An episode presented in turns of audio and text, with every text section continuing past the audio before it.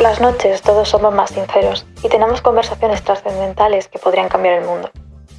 No sé si eso es cierto, pero desde luego tengo claro que no me gusta madrugar y que hablar tarde siempre será mi plan favorito. Esto es Hablando Tarde y yo soy Laura Nocten. Te invito a descubrirlo conmigo o al menos a reírte un rato en el intento. ¡Empezamos!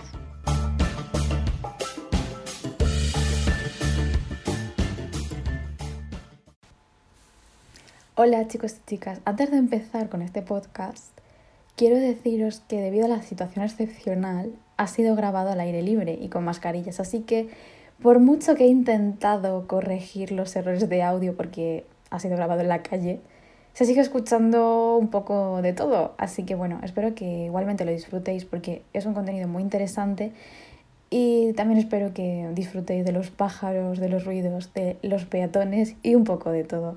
Así que os dejo con este podcast.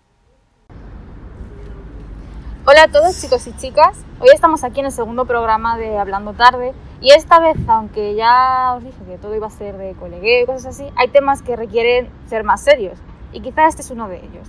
Hoy también estoy acompañada de una persona que entiende mucho del tema que vamos a hablar. Antes de nada me gustaría que le conocieseis un poco y que él mismo se presentase y nos dijese de qué vamos a hablar y qué es lo que hace. Así que bienvenido a este podcast. Hola Adrián. Hola, me llamo Adrián, soy educador social en un piso tutelado de menores eh, aquí de la ciudad de Madrid. Y bueno, pues llevo dos años trabajando ahí con chicos y chicas, bueno, con chicos sobre todo, eh, de adolescentes que son menores migrantes no acompañados. Entonces, pues la idea de hoy es un poco hablar de lo que es todo este el sistema ¿no? que les rodea y no únicamente desde la parte de la administración pública, sino también desde una parte más social, ¿no? y el cómo se les ve y cómo se, cómo se les trata. Vale, pues yo creo que el primer planteamiento que podemos hacer es ¿qué es un MENA? Un MENA, eh, aparte de que el término no, no, creo que hay que evitarlo lo máximo posible porque sí que despersonaliza ¿no? lo que es una, no deja de ser una, un adolescente, un, un, un niño menor de 18 años que ha venido a España pues, de diversas maneras no acompañado. Es decir, que no tiene un, padre, una madre o un tutor legal que le, que le ampare, ¿no? que le proteja en ese tipo de. en, lo que es el, en su momento de desarrollo en el que está. ¿no? Entonces, eso sería la definición básica. Pero Claro. luego es mucho más amplia. Claro, es que es lo que quería ensalzar, que realmente es un término que se ha usado, que creo que siempre ha estado presente, lleva más tiempo presente de lo que pensamos, pero hasta, no, hasta que no han pasado unos años no se ha empezado a hablar de ello, vemos lo que son los MENA.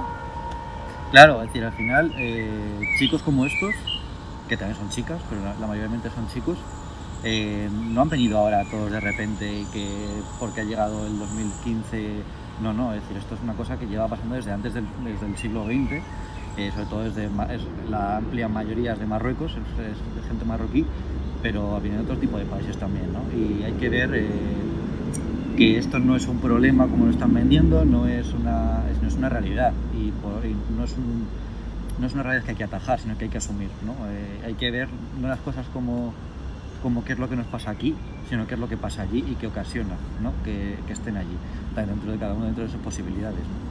Claro, es con eso podemos hablar de cuál es el perfil de los chicos que son denominados como MENAs y por qué vienen a España. Claro, es ¿Cuáles decir, son las razones que les traen aquí? Porque evidentemente una persona que se va de su país siendo menor, incluso las propias familias que dejan que sus hijos se vayan así sin saber cuál va a ser su suerte, no será un perfil de alguien de decir, bueno, es que no nos importa nada, venga.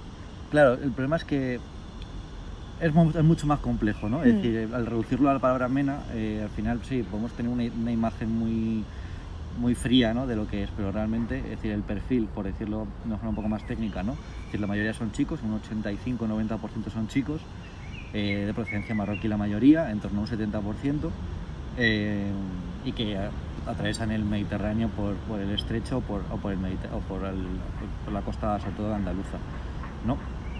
Ahora, el por qué. Eso es una cosa que nos preguntamos todos, el por qué vienen, vienen aquí a España, ¿no? El- hay cuatro tipos ¿no? de realidades, eh, por resumirlo de alguna forma, ¿no? Es decir, están los chicos que, que en su familia de donde el país de origen pues tienen las condiciones para poder vivir dignamente, entonces el chico decide, pactado con su familia, el venirse aquí a España, eh, ahorrar, trabajar como sea, eh, o colarse en una patera, colarse debajo de un camión, o como, como buscarse la vida de la forma que puedan y venirse a España. Pero esto es una forma con el acuerdo de la, con el acuerdo de la familia. ¿no? Luego está la parte de que no es acuerdo de la familia, ¿no? que, que el chico se escapa de casa sin decirle nada a sus padres, ni a su, ma- ni a su madre, ni a amigos, ni nada, dejándolo todo eh, de un día para otro y, y se van a la frontera, se ponen a currar para poder pagarse una patera, de poder pagarse la forma que ellos consideren que sea más, la más fácil y vienen aquí a España. Y ya una vez están aquí en España, ya llaman y dicen, oye, que sepas que estoy en España. ¿no? Luego está la parte de chicos que están en situación de calle, es decir, que no tienen allí en el país donde estén eh, familia y nadie que les acoja, entonces están viviendo en la calle. Entonces, por el propio proyecto, eh, pues si- siguen caminando y hasta que llegan aquí a España. ¿no? Y, y la cuarta opción es eh, una cosa ya premeditada, ¿no? en el sentido de desde pequeños ya tienen claro, aunque es el, el perfil más minoritario de todos, que quieren venirse a Europa y que quieren buscarse una vida en Europa. ¿no? Pero, pero lo que te digo, esa es la parte más minoritaria. La, may- la mayoritaria es, la- es los chicos que no hablan con la familia y que se escapan de casa. Esa es la mayoritaria. Claro, es que al final es una, es una realidad muy triste porque realmente mm, cómo tendrá que ser tu situación en tu país para tener que jugártela todo, perdiendo todos los contactos y todo lo que tú tenías allí. Entonces, ahora actualmente en el imaginario actual estamos viendo como ciertos sectores de partidos políticos y tal ofrecen una visión de los menas, que, bueno, de los menas, mal llamados menas, que no se corresponde para nada con lo que tú nos estás contando como profesional de este sector, dado que, bueno, hemos visto como ciertos partidos han hecho campaña sacando datos que son completamente bolos, o que incluso ofrece una visión como de un odio hasta hacia estos niños y adolescentes, porque al final son eso, diciendo que roban, diciendo que, que delinquen, que violan, que básicamente como diciendo que hay que limpiar, porque es el concepto que usa, los barrios de los menas. O sea, ¿por qué crees que se está ofreciendo este tipo de visiones ahora para hacer política? Al final es instrumentalizar el miedo, ¿no? Y para poder hacer campaña electoral. Y a mí me parece una cosa bastante despreciable. Es decir, como tú dices, no, dejamos, no dejan de ser unos adolescentes, es decir, unos niños de 16, 17 años que vienen aquí a España sin nadie, están solos, ¿no? Eh, a ver, yo no te voy a negar ¿no? que haya chicos que, que roban, eso es cierto, pero también hay muchos chicos españoles que roban y no se les señala de esta forma, no se les criminaliza, no se generaliza de esta forma, ¿no? Y tampoco me parece justo, ¿no?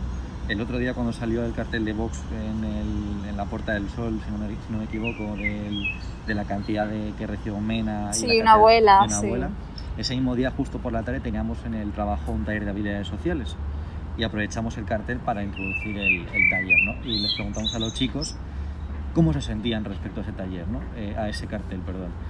Y, y su respuesta total, es decir, porque era unánime, es de que no es justo, ¿no? Porque al final eh, nos estamos centrando mucho en los menas, pero bueno, sí, Sí. eh, no es justo porque al final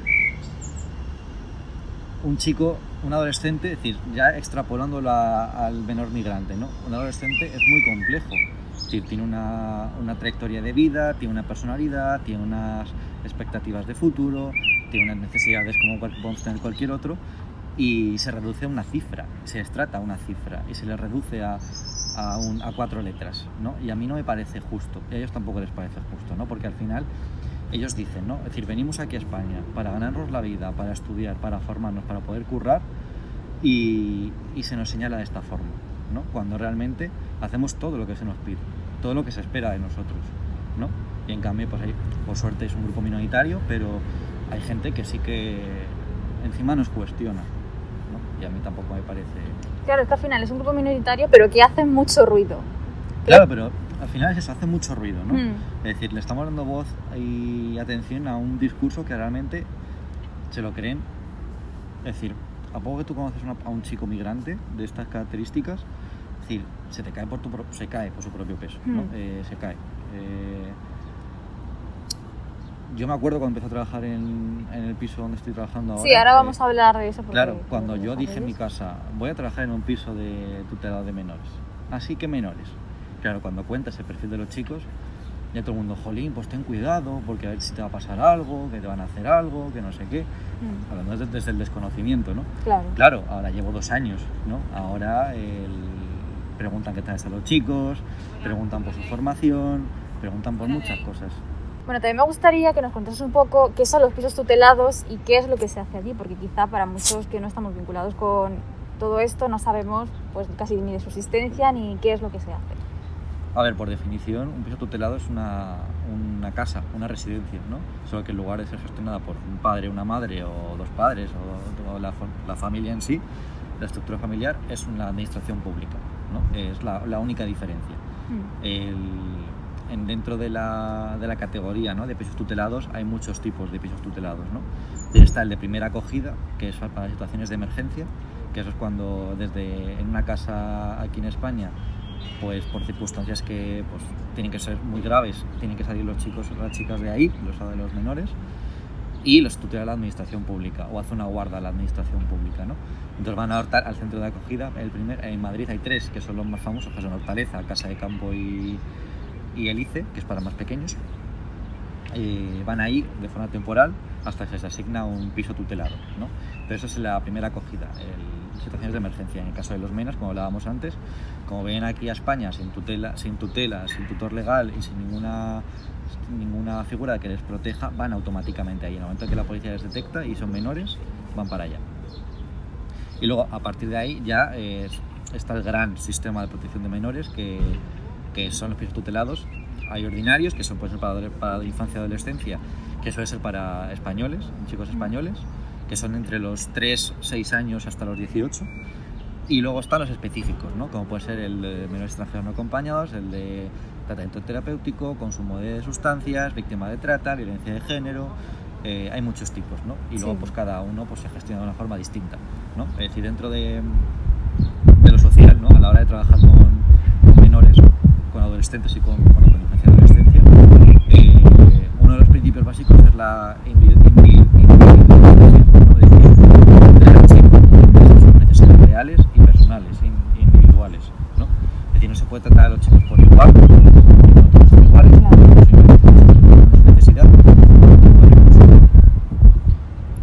Vale, y es que es eso, que al final vemos como bajo una misma palabra se ampara todo y hay un montón de realidades diferentes, perfiles diferentes, y si ya una, cada persona es única en sí misma, pues en este tipo de casos pues mucho, mucho más, porque de hecho hay que trabajar con menores que vienen de situaciones complicadas, porque evidentemente si tuvieses una situación familiar normal, por así decirlo, que bueno, normal es un poco una palabra que no dice nada, pues no tendrías que acudir a este tipo de, de instituciones, ¿no? Entonces, también nos podemos preguntar, dado que ya como nos comentas hay un perfil... Te voy a hacer un inciso, Sí, ¿vale? dime. Es decir, el, al final el acudir a la administración pública, ya sea desde la tutela de la Comunidad de Madrid, la guarda, servicios sociales, que es lo más próximo a, a, a cualquier eh, familia, a cualquier ciudad, es decir, tampoco es algo necesariamente malo, ¿no? Es decir, al final, un- unos servicios sociales, me voy a centrar en eso, eh, es un, es un servicio público. Es decir, igual que, eh, que vamos al médico, igual que vamos al colegio, igual que vamos a la oficina de empleo, igual que vamos a cualquier, al metro, Sí. es decir, los servicios sociales también están ahí, ¿no? Y decir, que sí que es cierto que cuando una persona acude, suele ser porque tiene algún tipo de necesidad, ¿no? Pero, pero tampoco hay que estigmatizar, ¿no? En el sentido Claro. de, si vas ahí es porque te pasa algo, tienes un problema, ¿no? Es decir, al final Mm. todos tenemos dificultades en nuestra vida y igual que uno va, a veces lo gestiona de forma personal, otro van al, a la- al psicólogo, al psiquiatra o a quien sea, Sí. pues servicios sociales es, es otro, otro tipo de recurso más, ¿no? Entonces, también el... Yo creo que hay, que hay que cambiar un poco también el concepto de lo social, ¿no? Y, Mm. y da- y darle la importancia que tiene, igual que la importancia que tiene un médico, igual que la importancia que tiene un profesor o profesora o, una- o cualquier otro profesional, atención directa a, Claro. cualquier, a, a cualquier persona. Es que parece que, cier- o sea, que de cierta manera como que solo eh, decimos algo público y nos viene simplemente enseñanza y educa perdón, enseñanza y sanidad.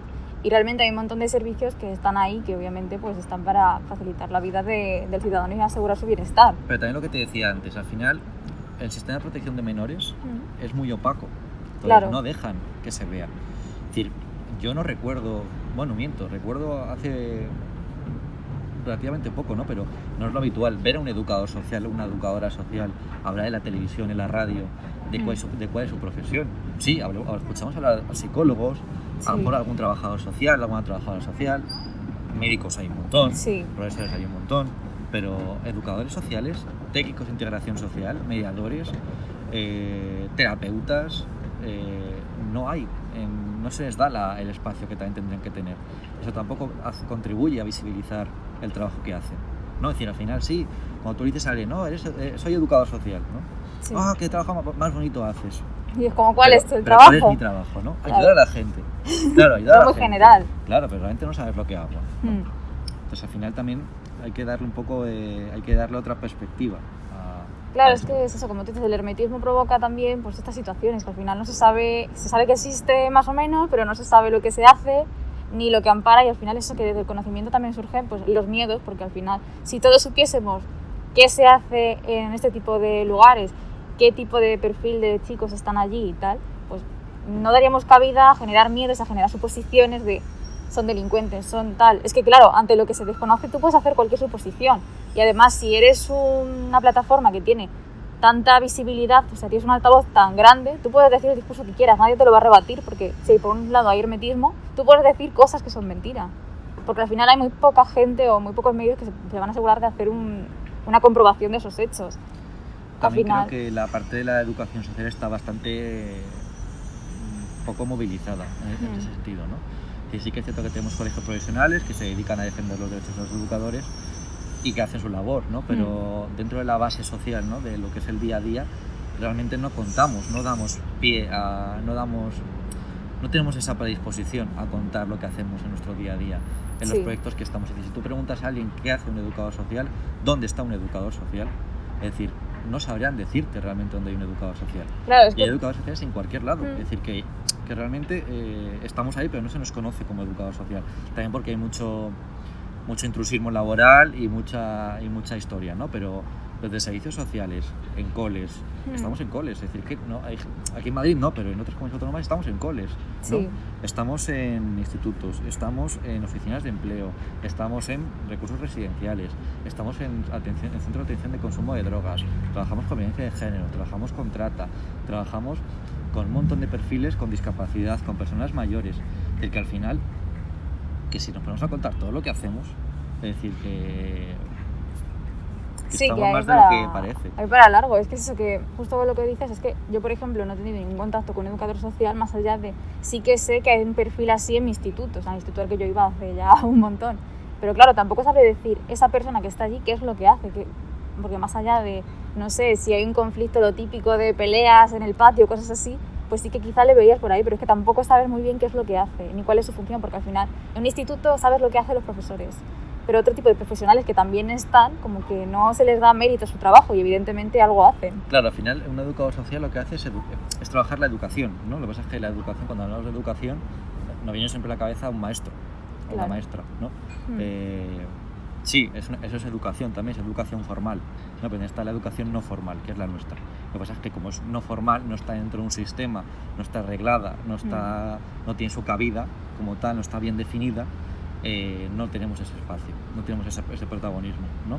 Pero Mm. igual que sí que sa- sabemos dónde está un psicólogo, igual que sabemos dónde está un médico de cabecera, igual que sabemos dónde está, yo que sé, un técnico de empleo, es decir, eh, un educador social no lo sabemos, porque no hay un espacio físico que digas voy a ver al educador social, ¿no? Claro, y es que además también qué importante es la educación en el mismo sentido de hacer crecer a la persona como la educación que pensamos que es simplemente los conocimientos.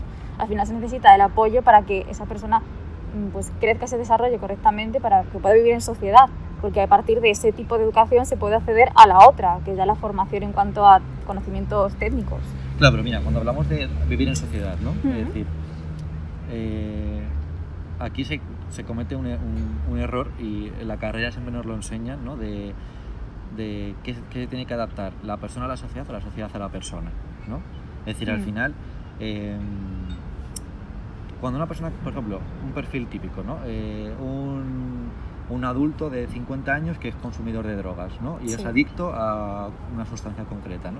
Es decir, se tiene que curar, por decirlo de alguna forma, eh, esa, esa problemática en el sentido de la persona tiene que, tiene que adaptarse a la sociedad para que pueda estar integrada, o la sociedad tiene que dar la oportunidad para que esa persona, dentro de sus necesidades, porque no sabemos por qué está consumiendo ese tipo de sustancia, pueda vivir en sociedad y pueda contribuir a la propia diversidad de la sociedad. ¿no? Mm. Es decir, hay que tener mucho, y volviendo al tema de los menores, Sí. es decir, al final hay que tenerlo también un poco, un poco ahí, ¿no? Es decir, Mm. eh, al final, hablando de los menores migrantes, ¿Los chicos tienen que normalizarse y hacerse pseudo españoles para poder integrarse? ¿O la sociedad tiene que adaptarse a su, a su necesidad y a su realidad? Y Es que- adaptarse como sociedad multicultural como la que Hmm. somos. Es que de hecho creo que hay un. Ahora se me está viniendo según lo que estás diciendo.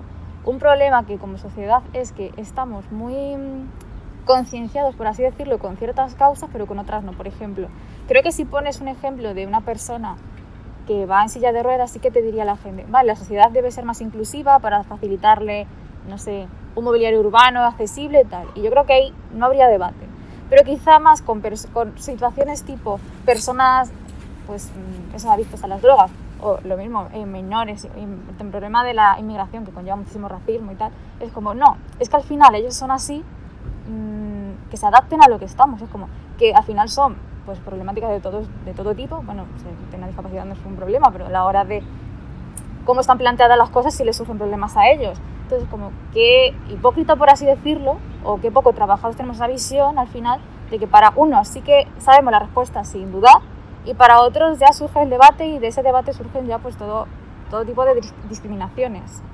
Exactamente, es decir, al final tenemos una doble vara de medir en función de lo que sea, ¿no? Y según nu- nuestro interés nuestra y, nuestra, y nuestra vida, ¿no? nuestra Hmm. forma de ver la vida.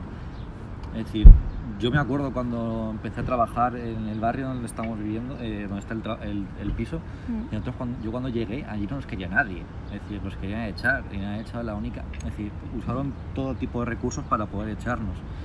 Eh, ahora, es decir, al final, el mostrar, ¿no? el apartar el discurso racista, el discurso xenófobo ¿no? de, de la- del barrio en el, que estaba, en el que estamos, al apartarlo, es decir, ahora ya eh, no os vayáis, por favor, ¿no? Mm. Es decir, eh, cuando fue la nevada, por ejemplo, ¿no? Eh, esta de Filomena. Es decir, los chicos salieron con palas y estuvieron limpiando todo el barrio por aquí, porque allí las máquinas excavadoras no llegaban. Mm. Es decir, los vecinos, ahí es una, una muestra ¿no? de, de que al final quiero contribuir a la sociedad en la que estamos. ¿no? Claro. Cuando ha pasado algo en el barrio y ha hecho, falta echar una mano, han estado ahí para echar una mano. Mm. Cuando ha hecho falta cualquier cosa, es decir, el- los chicos han estado dispuestos a, a ello, ¿no? Hmm. A un vecino se le ha pinchado una rueda de un coche, pues te ayudo a arreglar la rueda del coche, ¿no? Porque muchos de ellos pues estudian eh, mecánica, ¿no? Eh, a otro le pasa cualquier cosa, pues ahí están para ayudarles, ¿no? Hmm. Yo creo que al final, lo que te he dicho antes, al conocerles, al ponerles un nombre, un apellido, una cara, una edad y una historia, que es lo que tenemos cualquier persona, eh, al, poner- volver a la, a la personalización, ¿no? No a la- no- y no a las siglas, al final ese mito se cae, ese discurso se cae. Claro, es que también me llama la atención porque antes han mencionado el tema de mm, la multiculturalidad y es que, no sé, a ver, ya sé que es mi forma de pensar, pero para mí no es nada malo, me parece que enriquece la cultura de un país y, y lo hace diverso y al final es que además en España, o sea, ¿cuántas culturas ha habido en España? ¿Cuántas, o sea, ¿cuántas personas de todo tipo han pasado por España para formar la cultura que se denomina española, por así decirlo, de hoy en día? Claro, pero ahí hablamos de otra doble, doble Mm. de medir, ¿no? Es decir, hablamos de la multiculturalidad, pero a- sí que asumo una cultura a lo mejor francesa, Mm. una cultura alemana, una cultura sueca, una cultura de, pues, europea, estadounidense, canadiense, mexicana, ¿no? Pero cuando hablamos de África, cuando hablamos de Sudamérica era menos, ¿no? Pero al, al principio también había mucho, mucho rechazo, ¿no? Mm. Incluso China, ¿no? Una Sí. cultura china, es decir, ahí ya no somos tan inclusivos, ¿no? Ahí ya no, Claro. ya no aceptamos tanto la cultura, ¿no? Claro, es que ahí me- un poco el, Mm. también la riqueza y un montón de cosas y muchos prejuicios que tenemos, ¿no?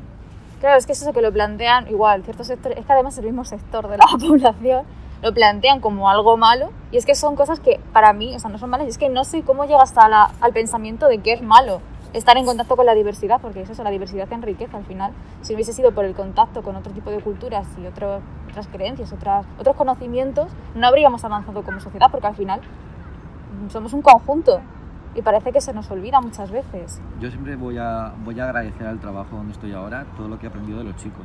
Es decir, al final, eh, las formas de ver la vida, es decir, el- las preocupaciones, los vínculos, eh, el quiénes somos ¿no? dentro de, cual- Mm. de cualquier espacio, el relativizar y el valorar realmente otro tipo de cosas. Mm. Sí, yo esto en dos, en dos años que llevo allí con ellos lo he aprendido. Es decir, sí, es cierto, yo entré ahí a trabajar con 23 años. Sí. ¿no?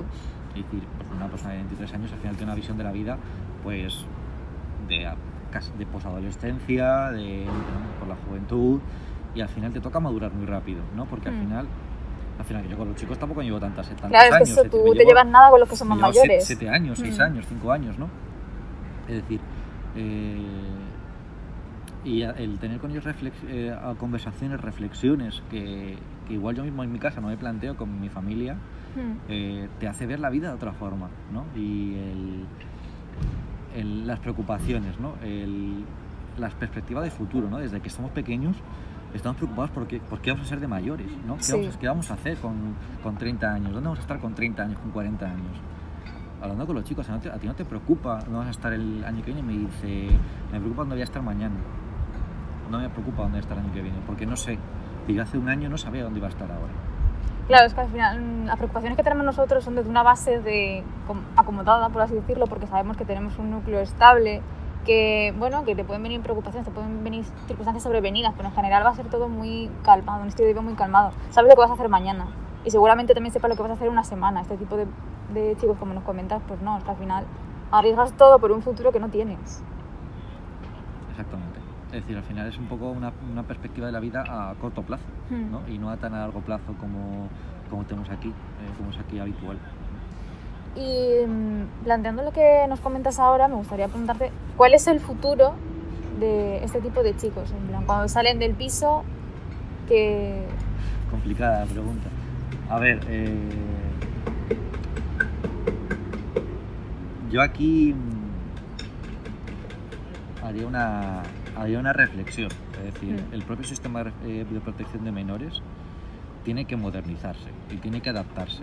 Es decir, eh, también por la propia legislación que tenemos y por la perspectiva que tenemos, ¿no? Pero eh, yo no concibo que un chico con 18 años esté preparado para vivir una, una vida adulta plena, ¿no? mm, Es decir, mm, yo no lo estaba con 18 años, yo ellos tampoco. tampoco, ellos tampoco lo van a estar, ¿no? Sí, Eh, entonces, ya por definición, el sistema de protección de menores, es decir, acaba cuando dejas de ser menor. mm, Entonces acaba en tu cumpleaños de los 18 años. ¿no? Sí. Entonces, ya ahí eh, tienes una fecha de salida, orientativa, pero es una fecha de salida. Al final, eh, hay diferentes salidas, ¿no? Puedes salir de muchas formas. También depende un poco de la, de la realidad de que hablamos de cada chico, ¿no? mm, mismo de una, la salida de un piso tutelado de un chico español que tiene que su familia o que tal, a mm. otro chico que no tiene su familia, a un chico migrante, a un chico que tiene algún tipo de necesidad de salud mental, de discapacidad, de, pues de lo que sea, ¿no? mm. Es distinto, ¿no? Es decir, yo te puedo hablar un poco de lo que yo conozco, que son Sí. servicios sociales y lo que es eh, eh, protección de menores, de menores migrantes. Mm, Al final, cuando cumples 18 años, eh, un chico español puede decidir, entre comillas, mm. si irse a volver con su familia o irse a un piso, a buscarse un curro y alquilarse una habitación o un piso, o irse con un amigo o, o como sea, ¿no? Sí, Si tiene más opciones, tiene más oportunidades. En cambio, un menor migrante tiene dos opciones. O irse a un tutelado de un piso de ex tutelados, que es continuar con el piso que tenemos ahora, pero en otro sitio, con otra gente, sí. con otro tipo de trabajo, o, o irse a la calle. mm, ¿vale? También tiene la opción de, pues tengo un primo en Barcelona, me voy a vivir con mi primo en Barcelona, ¿no? Mm. Pero igual mi primo no puede asumir mi, mi manutención. cuidado, ¿no? Mm. Entonces, o tengo un tío en no sé dónde, tengo un pariente lejano en no sé dónde, ¿no?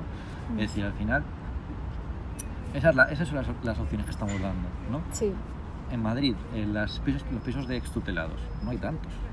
Es decir, no hay tantos. Sí, porque en Madrid tutelados creo que hay en torno a mil menores, ¿no? Mm. Tanto menores extranjeros como menores españoles. sí. Eh, es decir, de esos mil menores, eh, a lo mejor hay 200 plazas para pisos ex- extutelados. mm, Que vale que el 80% son menores españoles y que muchos tienen la oportunidad o tienen la opción de irse con su familia, con una familia extensa o que tienen más oportunidades para buscarse la vida, ¿no? Y que no Sí. la mayoría acaban en pisos tu- extutelados, ¿no? Pero para los menores migrantes, que es nuestro Claro, caso, no tienen nada aquí. no tienen un soporte. Mm, Entonces es muy difícil eh, cuando se acerca el cumpleaños de los 18 y decir, oye, eh, que yo, tenía- yo he visto eh, chicos con 18 años irse a la calle. Yo tengo que decirle a un chico, no tienes piso de, piso de autonomía, que es como se llama, y, y tienes que ir de la calle. Aquí no puedes seguir, porque tu tutela acaba este día y tu sitio acaba Sí, aquí. mm, Claro, y me dice, ¿a dónde me voy? Claro. Digo, pues a un albergue, mm, no te queda otra opción, ¿no? Al final eso, eso es lo que queremos para un menor menor. Eso es un menor realmente. sí. Es lo que queremos realmente, si tú harías eso con tu hijo o con tu hija, no, ¿verdad? Entonces. Es que se siente como eso, que son externos, que son están en tierra de nadie y son de nadie, por así decirlo, responsabilidad de nadie. Ya hemos cumplido contigo, cuando cumple 18, te las apañas y no debería ser así porque se ha hecho un trabajo con ellos.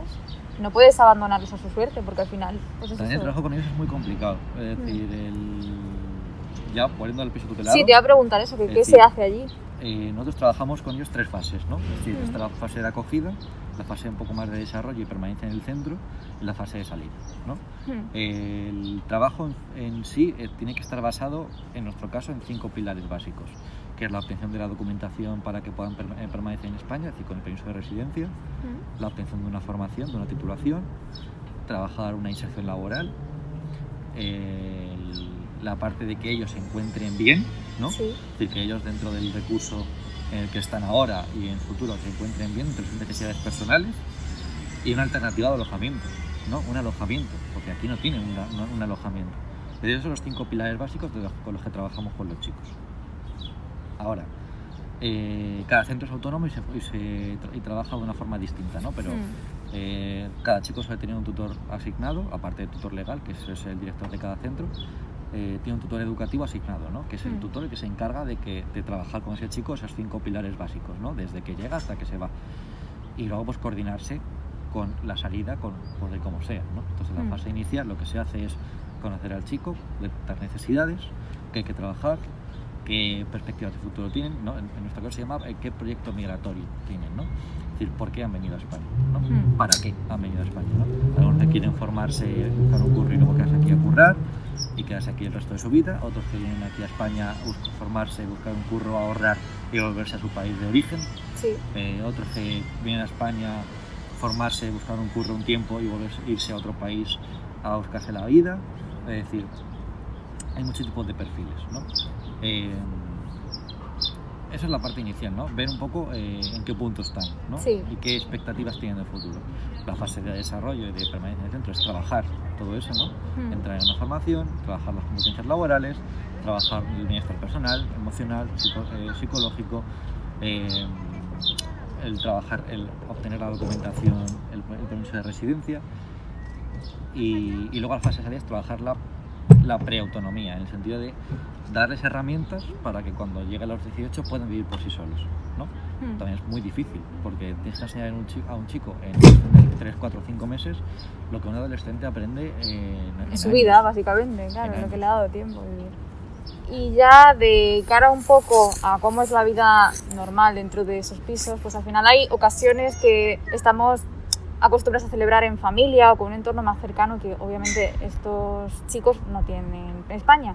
Y es, por ejemplo, cómo se celebran los cumpleaños dentro de, de los pisos. Claro, al final es una cosa muy, muy extraña, ¿no? Porque al final celebras tu cumpleaños con gente Que no que, que conoces. hace, hace un poco era desconocida, ¿no? Estás con unos educadores que sí, están pendientes de ti, que te ayudan, que te cuidan, que te protegen, que... Y bien, ¿no? Tienes una, en principio, que eso ya luego es otro tema, ¿no? Mm. Eh, la imagen que tienen de, lo- de los educadores y el sistema de protección de menores, que luego ya sí que es, hablamos después, pero, pero al final es, trabajar, es celebrar tu cumpleaños con gente desconocida y con Mm. chicos desconocidos, ¿no? Eh, sí que es cierto cuando llevas un tiempo con ellos, pues al final estableces un vínculo, estableces una, una relación bastante buena, entre ellos también o sea, hay amigos, ¿no? Y, Mm. y se cuidan mucho, y ahí sí que tiene más sentido, ¿no? Tiene un poco más sentido un cumpleaños, ¿no? Pero cuando es tu primer cumpleaños allí, llevas poquito tiempo, es extraño, ¿no? Porque al final sí lo celebras, compras tarta, compras todo lo que tú quieras, pero la sensación, ¿no? La vivencia del cumpleaños es es rara, ¿no? Mm, Es rara. sí. Es decir, no te podría decir cómo se siente porque yo no, a mí Claro, me ha pasado, ¿no? mm. Pero, pero por lo que se ve desde, Desde la perspectiva que yo tengo es, es extraña, ¿no? Es un poco, una situación un poco extraña. ¿Y se dan regalos o cómo? Sí, hombre, claro, decir, eh, eh, tiene su regalo de cumpleaños. ¿Y qué tipo de regalo es? Así por curiosidad. Pues depende de cada chico. O sea, ¿no? va por gustos, ¿no? Sí, claro, va por gustos. Es que, por ejemplo, sí que he visto aquí en TikTok, así fuente de información, por ejemplo, que una experiencia de una chica, pero esta era española, que había, que por circunstancias de su familia y tal, había estado en un centro de acogida y que por su cumpleaños decía que le regalaban libros. No, es- no, no. Que no lo elegía ella, que eran libros para fomentar la lectura ya. Allí llevamos, llevamos libros y nos los tiran a la cabeza. Y, bueno, a ver, no, no es cierto, pero tenemos taller de español todas las tardes, pero, Mm. pero, pero suele ser más... Nosotros jugamos un poco con, con la ambigüedad, en el sentido de, pues dime cinco cosas que te gustaría por, por tu cumpleaños y yo elijo uno. Sí. Y ya de tu cumpleaños tú ya sabes, eh, ya sabrás lo que es.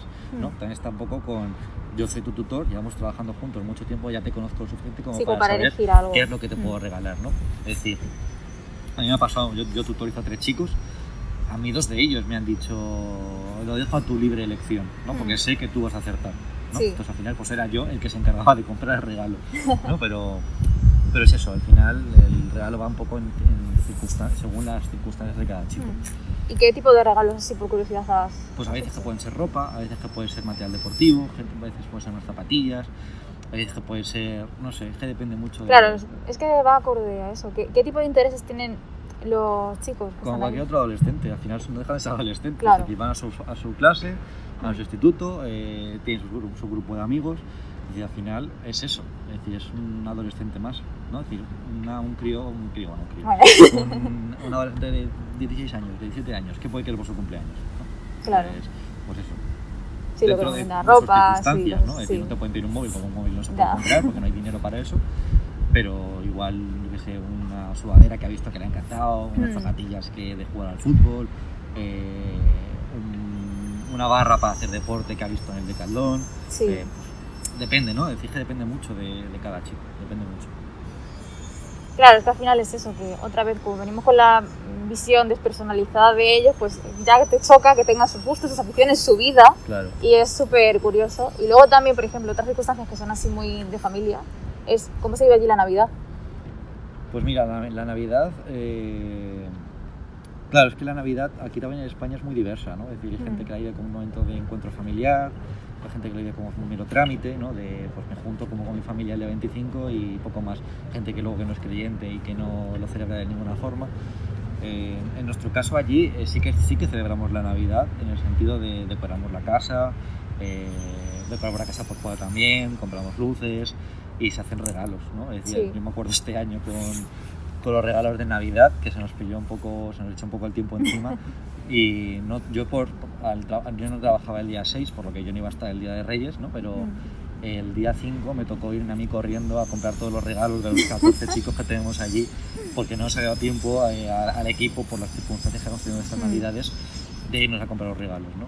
Entonces, porque mucha gente ya está de vacaciones, entonces me tocó irme el día, a mí el día 5, a, me recorrí medio Madrid para comprar 14 regalos distintos en función de cada Sí, de de cada lo que chico. cada tutor me había dicho de cada chico, ¿no? Pues le puedes regalar esto, le puedes regalar, entonces vete al Decathlon, vete al MediaMarkt, vete al pool, al pool vete a, a Zara, vete a, a, a cualquier tienda a comprar, vete a, yo qué sé. Sí, de Rey Mago estaba. Sí, ¿no? estaba de Rey Mago y al día siguiente sí que sí que es cierto, cuando yo volví, pues me fui en el coche, cuando llegué al, al trabajo, al piso, con 200 bolsas, claro, intentamos que los chicos no me vieran, ¿no? Pero es que Sí. era imposible que no te vieran con 200 bolsas y todos en el despacho corriendo, envolviendo regalos, escondiéndolos para que al día siguiente, esta noche, esa noche, el equipo de Mm. noches pudiera ponerlo debajo de un árbol que habíamos hecho y que lo, y que lo recogían el día, al día siguiente.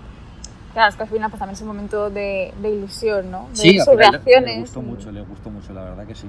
Sí, yo he vivido ya dos navidades y lo hemos hecho así las dos navidades y, que, y la verdad es que sí que les ha gustado.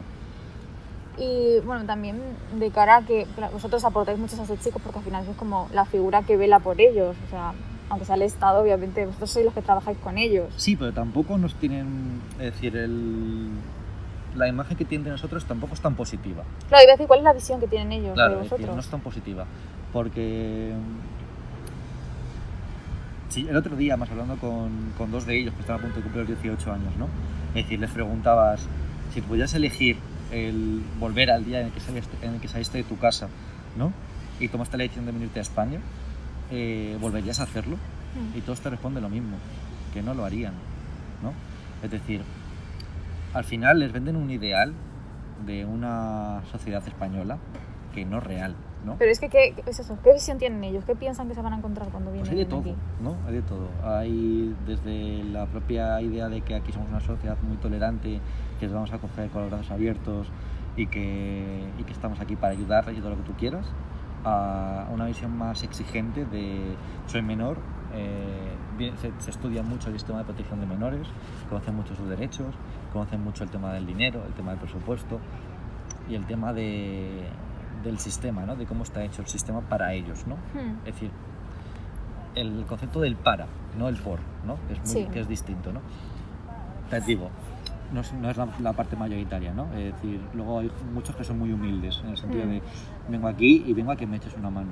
Sí. Es decir, pero sí que es cierto que hay una parte que viene con esa exigencia de yo sé que al día me das tanto dinero, o cobras tanto dinero por mí y yo no veo ese dinero. ¿Dónde está ese dinero? Sí. ¿no?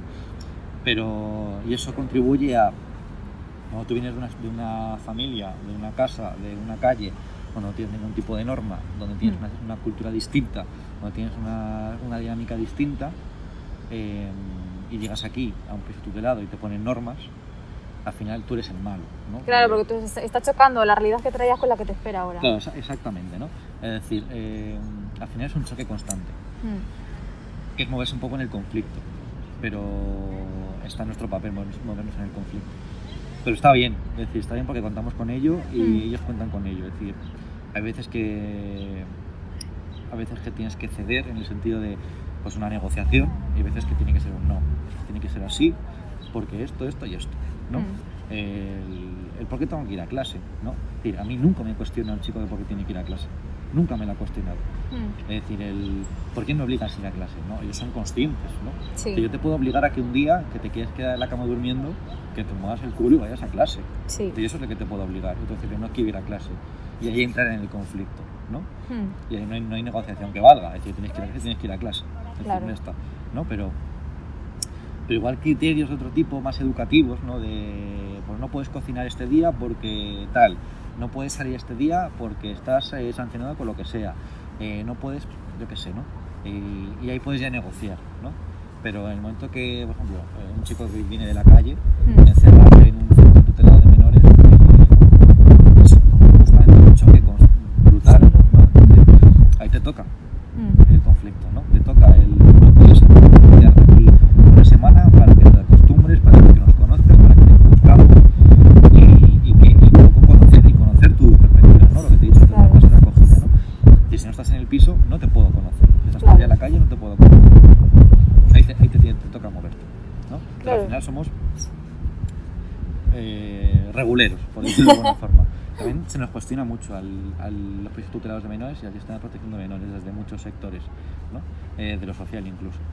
Pero bueno, eh, también yo creo que es parte del desconocimiento ¿no? y una parte de, pues, de criticar. ¿no? Claro, pero ¿qué se les cuestiona? En plan, si su labor o sea, es relevante en estos menores o qué, es que no, no sé por dónde viene la... Yo me acuerdo un día en la universidad que vino un grupo de un grupo de una, una asociación, no recuerdo exactamente cuál era, que vino a dar una charla de Sí. cómo era el sistema, el sistema de protección de menores. Pero no desde la, no desde la, no desde la perspectiva de, de qué se hace, ¿no? sino de cuestionar, de criticar ¿no? al sistema de protección, que tiene muchos desperfectos. El sistema, yo no te voy a decir que sea perfecto, Claro. que yo lo desmontaría entero y lo, montaría de nuevo. Pero era una cuestión, un cuestionamiento constante, ¿no? Y coincidió que en esa misma charla pues habían tres o cuatro educadores sociales, bueno, educadores, eh, bueno, profesionales que se dedicaban a, a esto, porque depende mucho del, del centro, eh, que trabajaban de eso, ¿no? Claro, cuando empezaban a contar, a cuestionar cosas que decían, pues les, les es que eso lo que estás contando no es cierto, ¿no? Eso que cuentas, es decir, se acusaba a los educadores de maltratar ¿no? a los menores, a los Mm. chicos, ¿no? De agredir, de no satisfacer necesidades básicas, de tenerse en casa encerrados sin hacer nada. Eh, yo eso te puedo decir que eso yo nunca lo he visto. Hmm. Es decir, en mi centro eh, prima un criterio educativo, que sí que es cierto que bueno, pues podemos tener nuestras mejoras como cualquier equipo y como cualquier centro, pero siempre se hace pensando en los chicos, es decir, nunca pensando en, en otras cosas. Entonces, y, el- y el- igual la parte personal nuestra ahí no entra. Es decir, ahí estamos, lo regimos por, un protocolo, por muchos protocolos y por muchos proyectos y por el proyecto de centro y por, y por el proyecto de la Comunidad de Madrid. Mm. Es decir, yo en mi vida he tocado a un chico, yo en mi vida he agredido a un chico, yo en mi vida he faltado al respeto a un chico, ¿no? Y a mí el respeto me ha faltado muchas veces, pero porque está en, mi- en mi papel también. Claro, pero es que también tú estás trabajando con adolescentes. Es que yo creo que independientemente de sus circunstancias serían así. Porque Claro, estás en una fase de rebeldía. Exactamente, es decir, pero yo a ellos jamás y mis compañeros tampoco. Mm. Es decir, eh, es cierto que hay mo- hay momentos en los que te toca contener la situación y que pues, Mm. situaciones donde el chico peligra su integridad física pues porque pasa, hay un conflicto muy, muy grave y que hay una gestión emocional muy mala y Mm. puede ponerse, puede hacerse daño. Ahí te toca intervenir, ¿no? Y te toca usar la fuerza. Pero son, desde que llevo ya se ha hecho dos veces y llevo dos años. Sí, pues que- es nada. Casos súper aislados. Claro, es decir, que realmente eh, hay que conte- contextualizar todo. Es decir, que, que te llegue un chico y te diga es que mi educador me ha pegado. Mm. A ver, hay que ver, ¿no? ¿Cómo ¿Qué, se, eso. ¿Qué se hace en esos casos? Cuando te dice un chico que tu educador te ha pegado, Sí. eh, depende de dónde vayas también, ¿no? Es decir, tú puedes ir a la policía y decir, tú, si tú me dices, es decir, yo te, por lo que te he dicho, ¿no? Eh, ha pasado algo y te- me toca hacerte una contención, cosa que yo nunca he hecho, Mm. pero bueno, hay compañeros ser, que eso- sí. ha tocado hacerlo. eh, el chico se lo puede ir con una agresión, ¿no? Porque al Mm. final es sujetarte y Claro, movilizarte, sí. pero es por tu seguridad, es Mm. decir, porque te puedes hacer daño. Es decir, yo he tenido chicos que en pleno brote que se han puesto a hacerse cabezazos contra una pared. Ahí te Mm. toca sujetarles, apartarles de la pared, Sí. ¿no?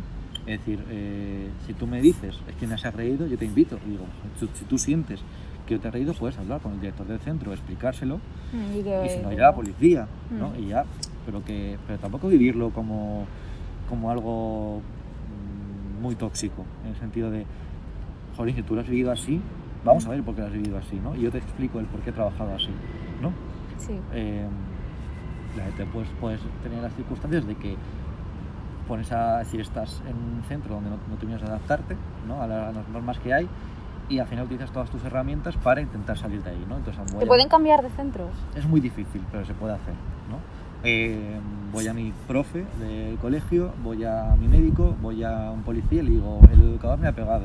Mm, Claro, ahí ya pues llaman, oye, ha pasado esto, ¿no? mm. Se informa a la Comunidad de Madrid, es muy, es muy complejo, ¿no? Pero, pero luego al final eh, los principios educativos que te he dicho antes priman a, a a ese tipo de otra cosa. conflictos.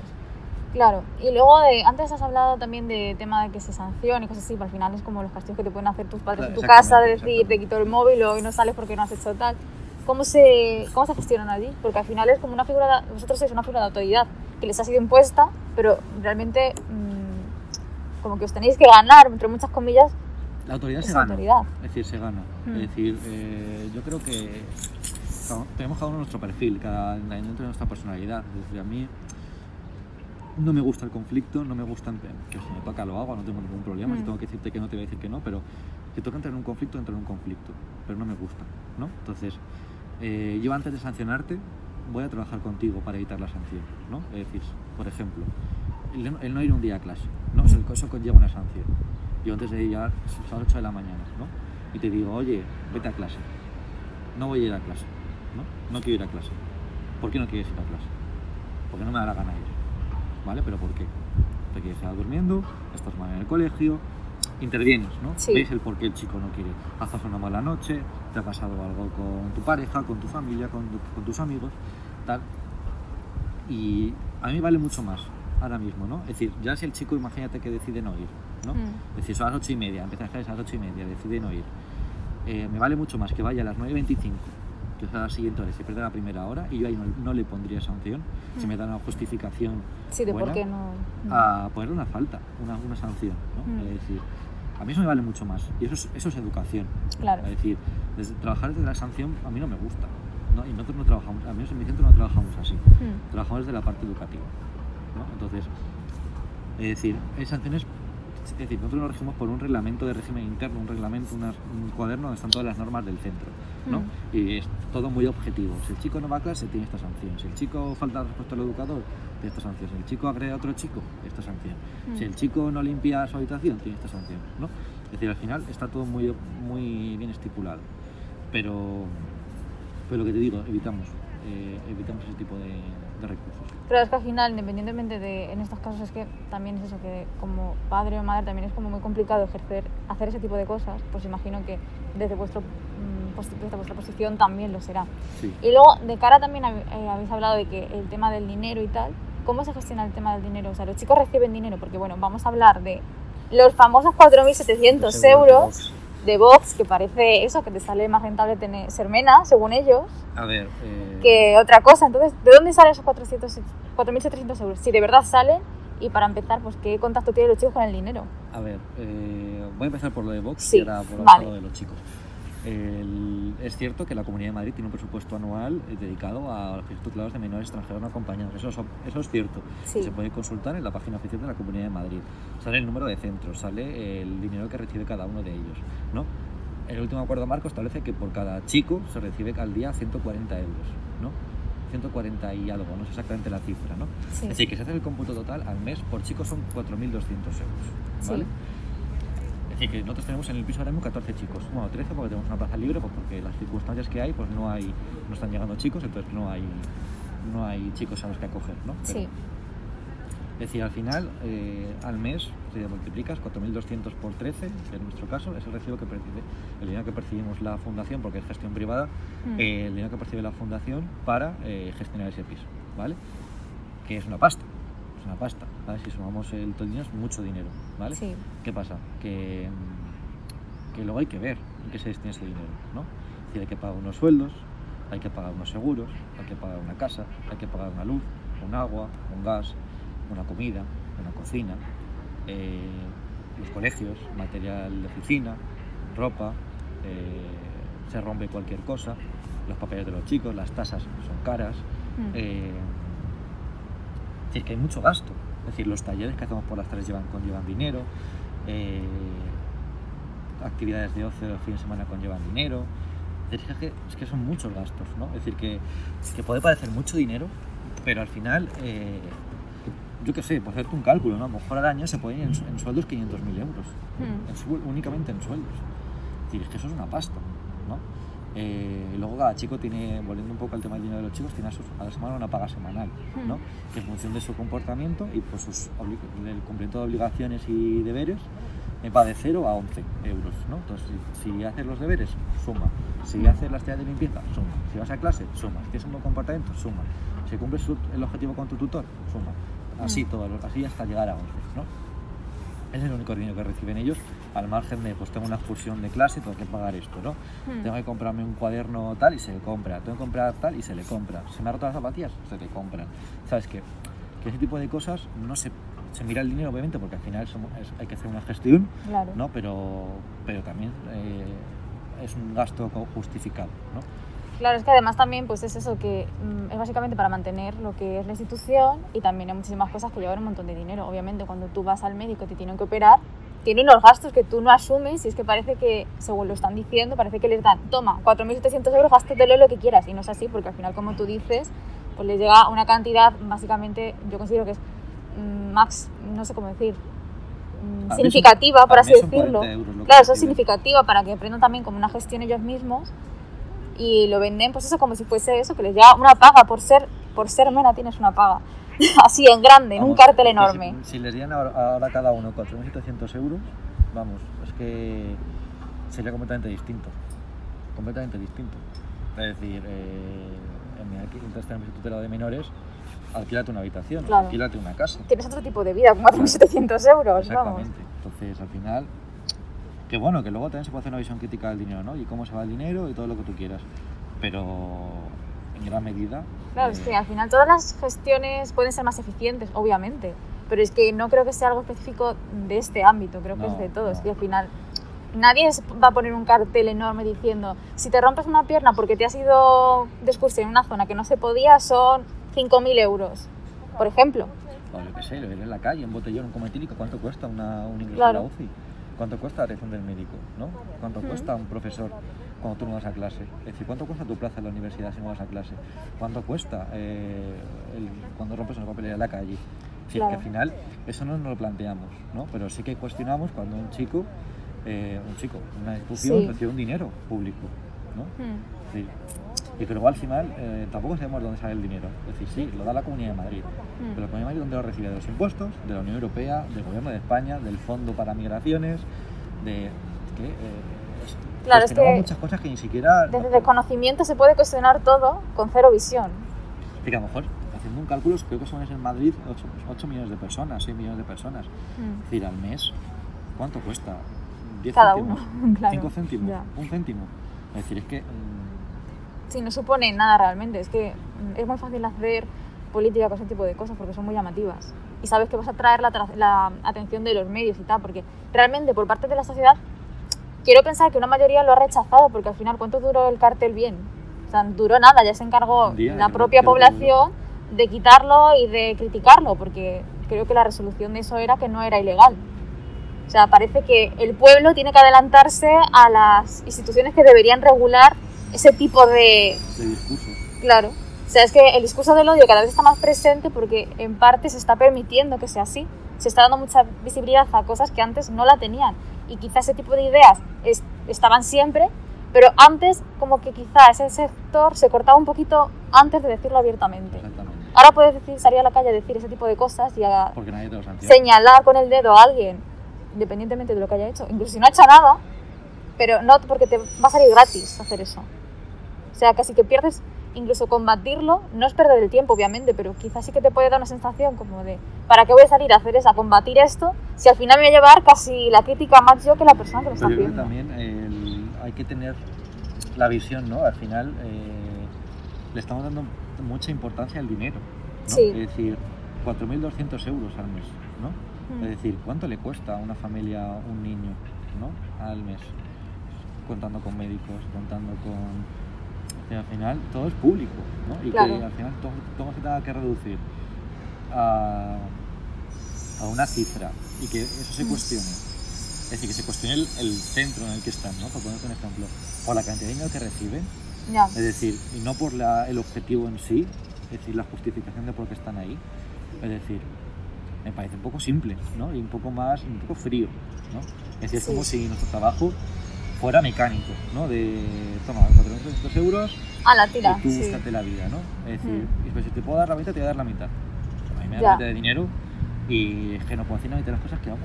Claro, es que es eso que incluso también esa gente que dice, bueno, es que no se le debería invertir este dinero en ellos.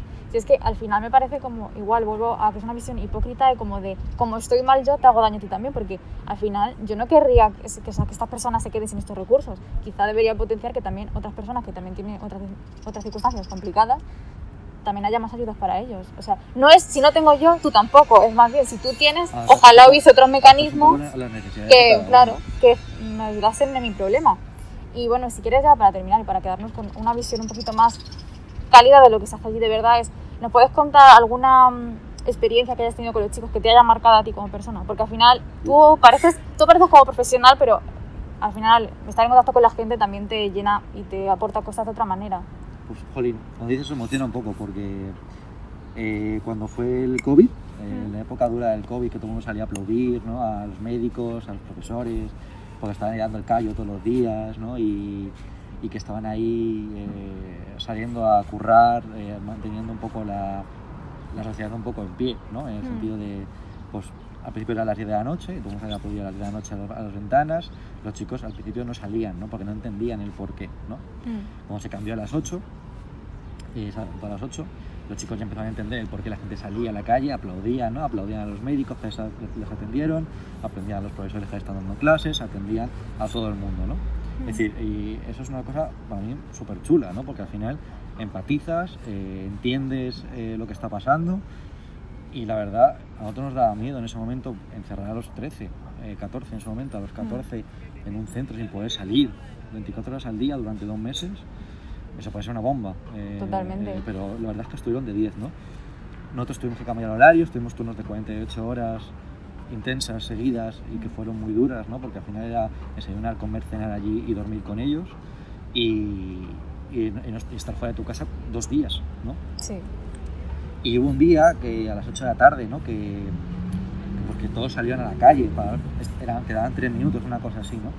Y, y lo que suelen hacer en la entrada es, está la puerta principal y hacen un semicírculo mirando hacia afuera para aplaudir, ¿no? Mm. Em, pues ese día salieron una- un poquito antes, ¿no? A menos 5, una cosa así. Y yo estaba en la cocina terminando de preparar la, la cena, y de montar los platos y tal, ¿no? Mis compañeros también. Estaban, no sé dónde estaban, estábamos to- todos un poco desperdigados, ¿no? Y nos dijeron los chicos que salíamos con ellos a aplaudir. ¿no? Mm. Bueno, vale. Dijimos, venga, va, acabo esto y salgo. Me dicen, no, no, salte y ya, tal. Salimos todos, nos quedamos todos en lo que es la puerta, ¿no? Y ellos se quedaron fuera, mirando hacia la calle para aplaudir, ¿no? Mm. Y cuando llegamos la noche todo el mundo empezó a aplaudir, que empezaron a sonar las bocinas, los pitos, tal. Sí. Todos se dieron la vuelta y empezaron a aplaudirnos a nosotros, ¿no? Y nos decían, ¿por qué vamos a aplaudir a los, a los profesores, a los médicos, a los que están en los hospitales, a los que están, a los policías, Mm. y a vosotros no os aplaude nadie, que lleváis aquí viniendo todos los días 48 horas seguidas a, a aguantar, pues Sí. aguantar el callo de lo que tenemos aquí sin poder salir, sin poder hacer nada con nosotros dentro de lo que podamos hacer, ¿no? Pero Mm. y fue una cosa súper chula, ¿no? Y fue súper bonita, porque al final es reconocer Sí, tu trabajo haciendo, ¿no? Para mí, para mí ha sido uno de los mejores momentos que he tenido allí, junto con otros que, que da para contar que son más Sí. más educativos, ¿no? Desde la parte más educativa, pero, pero en, lo, personal, para mí ha sido una de las cosas más bonitas que he vivido allí.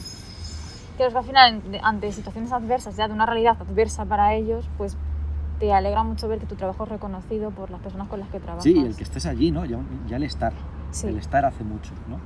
Y de hecho ellos lo dicen, ¿no? Es decir, el- hay días que tenemos mucho tiempo de despacho y que tenemos que hacer mucha gestión y hacerlo reclaman, ¿no? Jolín, es que no he estado conmigo en toda la tarde. Pues, Sí. Es verdad, ¿no? Es verdad. He estado cuatro horas en un despacho encerrado mientras otro compañero estaba pendiente de ti, ¿no? Jolín, a ver si hablamos un rato y, habla, y me cuentas qué tal estás. El estar hace mucho, ¿no? Han estado Sí. solos mucho tiempo. Eh, cuando están en Hortaleza, en Casa de Campo, están solos. Mm. Sí, sí que hay educadores, es cierto, pero es que son, están- en ese momento estaban masificados. Sí. Entonces no, no pueden atenderte, no te pueden atender, ¿no? Mm. Entonces al final la figura más cercana que tienen ellos a alguien que te acoge es un, un educador, Mm. es un educador, un tutor, ¿no? Entonces es muy, es muy, es que da para hablar muchas cosas de las que pasan allí. Entonces Sí. Ya yo creo que el estar hace mucho y el escuchar hace mucho. Claro, es que al final cualquier realidad con- en contacto con personas pues tiene sus propias historias, tiene sus propias vivencias y te puedes extender muchísimo en contar qué es lo Yo que siempre he dicho que cuando me vaya de allí voy a escribir un libro de todo lo que hemos vivido allí, porque la verdad es que te ayuda a ver las cosas de otra forma y te hace ver cosas de muchas otras formas. ¿Y qué crees que es lo que has aprendido, en tu- o sea, o estás aprendiendo en tu experiencia trabajando con este tipo de Yo he tenido un crecimiento personal muy grande. Es decir, eh, yo ya de por sí mm, soy una persona que a la hora de relacionarse con la gente me dicen ¿no? que tiene una concepción más madura de lo que se espera de una persona de, de mi edad. ¿no? Sí. Eh, pero yo creo que he aprendido aún más, he madurado aún más, ¿no? Y las formas de ver las vida, la vida, los conflictos, las carencias, eh, mis propias necesidades, ¿no? Eh, te ayuda a, a ver, ¿no? A ver la vida de otra forma. A lo mejor a un chico le está pasando una cosa que a mí la persona también está, me está pasando, ¿no? Mm. Y el, yo tengo que darle un consejo, el que me pida consejo, ¿no? Eh, de, esa, de esa circunstancia, ¿y qué consejo te voy a dar yo? Cuando a mí me pasa lo mismo, yo estoy en la misma situación que tú, ¿no? Sí. Al final te toca sacar el lado, educa- el lado educador, no el lado de Adrián, que en mi caso, ¿no? Sí. El lado educador y decir, pues yo haría esto, haría esto y haría esto, ¿no? Y al final te lo llevas a tu, a tu vida personal y te ayuda también con ese tipo de, con ese tipo de cosas, ¿no? Pero al final yo creo que es, es eso, ¿no? El- yo creo que ha sido, en mi caso, un crecimiento personal muy grande y a, mí- a nivel laboral, por supuesto que también, porque allí he hecho muchas cosas, en dos años todo el tiempo hacer muchas cosas, ¿no? Pero, pero todo con la parte personal. Pues ya, si quieres, nos despedimos. Sí que te quiero dar las gracias porque me ha gustado muchísimo esta conversación contigo. Mm, sinceramente, me has acercado a una realidad que desconocía por completo y me ha atraído bastante porque jamás me habría- planteado decir, "Ay, pues me hubiese gustado estudiar educación social. Y ahora, mm, de verdad que estoy con tu experiencia, me estoy planteando decir, vale, yo vengo de una rama totalmente diferente porque al final yo de publicidad y marketing nada, no tiene nada que ver, pero mm, me parece pues una profesión eh, muy necesaria en estos días y que tiene una carga súper importante para formar a la sociedad que conocemos y a- a- sobre todo a todos como personas. Así que si quieres decir una última reflexión para despedirte. Yo valorar la educación, es decir, pero no la educación formal, que ya la conocemos todos y todo el mundo la valoramos, sino la educación no formal, ¿no? El educar en base al crecimiento personal, educar en base a valores, educar en base a la empatía y al respeto, sobre todo, ¿no? y, a, y a formar una ciudadanía más comprometida ¿no? con lo que es los derechos y, lo, y el bienestar social de, de todos. ¿no? Yo creo que, que eso es lo, lo, básico y esencial de cualquier democracia y de cualquier sociedad, eh, para mí, decente. ¿no? Sí. Que aquí nos queda mucho por aprender todavía de muchas cosas y yo creo que es lo que nos falta. Eh, es un, camino que es largo, pero que nos falta mucho por recorrer. Espero que hayáis disfrutado de este podcast porque creo que es muy necesario y aunque haya sido intenso y no tan de risas como el anterior, creo que es necesaria ver otro tipo de visión acerca de todas estas personas que quedan invisibilizadas bajo el nombre de Menas, cuando todos tienen nombre y sus historias. Así que ya sin más dilación, nos vemos en el siguiente podcast y os espero a todos en él.